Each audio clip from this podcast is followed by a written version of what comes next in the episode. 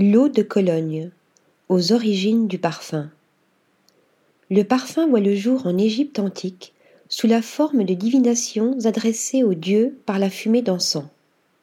Il renaît au Moyen Âge sous un jour thérapeutique marquant les prémices de l'eau de Cologne. Le Moyen Âge voit éclore les mixtures à base de plantes, prisées pour leurs bienfaits purifiants, à l'image de l'eau de la reine de Hongrie, 1370, qui mêle lavande, sauge et romarin. Au XVIIIe siècle, l'Italien Gian Paolo Feminis part à Cologne vendre ses aquas mirabilis, mariage d'alcool et d'agrumes, dont les vertus médicinales sont reconnues par la faculté de médecine de Cologne en 1727. À sa mort, il confie la formule de ce remède miracle à son neveu Gian Maria Farina, que son descendant qui fonde sa marque à Paris, revend à Roger Gallet. L'eau de Cologne a le vent en poupe auprès de la cour royale.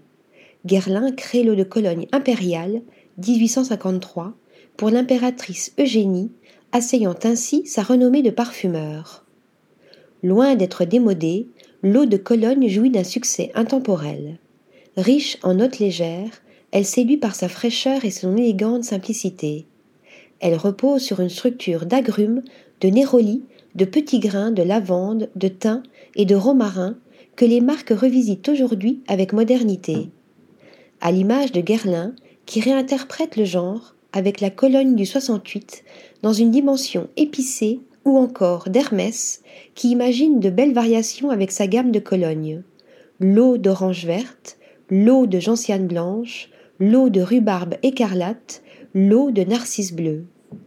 Les marques de niche cultivent aussi ce registre, à l'image d'Institut très bien avec sa Cologne à la russe ou d'Atelier Cologne qui construit son ADN autour de formules plus tenaces. Les éditions de parfums Frédéric Malle mettent en scène une fleur d'oranger musquée au sillage enveloppant avec la Cologne indélébile. Il ne vous reste plus qu'à choisir votre Cologne pour l'été parmi une offre à la fois large et confidentielle. Article rédigé par Sophie Normand.